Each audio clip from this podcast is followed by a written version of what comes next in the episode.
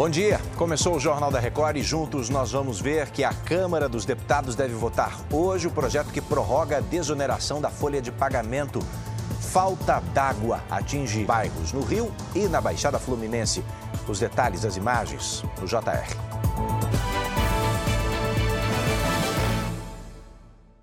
Oferecimento Consórcio Bradesco. Conquiste sua casa nova sem juros e sem entrada. A Câmara dos Deputados deve votar ainda hoje o projeto que prorroga até dezembro de 2027 a desoneração da folha de pagamento. Essa proposta atende empresas dos 17 setores que mais empregam no país. Não é, não é isso, Vanessa Lima? Bom dia para você.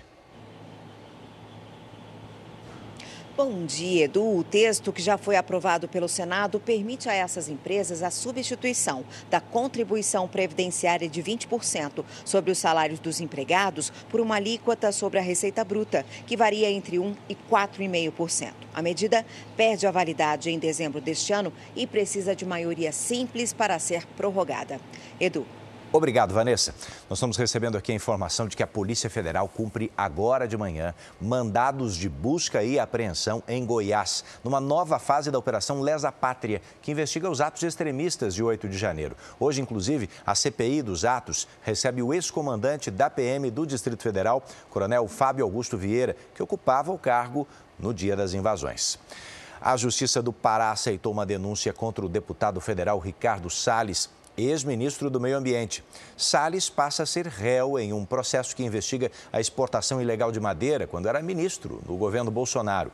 O ex-presidente do Ibama, Eduardo Bin, e outras 20 pessoas também foram denunciados. Ricardo Salles negou as acusações, disse que confia no judiciário. Já Eduardo Bin não retornou os nossos contatos.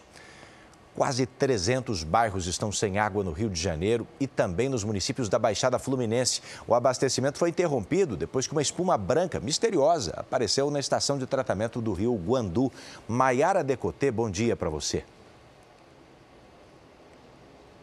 Oi, Edu, bom dia para você também. 13 milhões de pessoas são abastecidas pela água aqui da estação de tratamento do Guandu. A SEDAI, a companhia responsável, informou que a distribuição está sendo retomada de forma gradativa. A previsão é de que seja totalmente restabelecida até quinta-feira. A origem dessa espuma está sendo investigada, Edu. Muito obrigado pelas informações, a gente acompanha. E olha, uma pesquisa revelou que um em cada três brasileiros precisa de renda extra para conseguir fechar as contas todo fim do mês. Paula Viana, apesar é, disso, desse índice alto, ele caiu, né? Sim, Edu, bom dia a você, muito bom dia a todos. No ano passado, essa era uma necessidade de quase metade da população. Já o levantamento divulgado agora mostra que 31% dos brasileiros, ou seja, 52 milhões de pessoas, buscam por essa renda extra conhecida popularmente como bico. Foram entrevistadas 2 mil pessoas com pelo menos 16 anos em 26 estados aqui do país. Edu. Ainda é muita gente, Paula, obrigado pelos detalhes. Chega ao fim mais essa edição, você pode nos acompanhar também na sua plataforma de áudio predileta e eu te espero ao vivo às 8h40 no Fala Brasil. Bora para a próxima?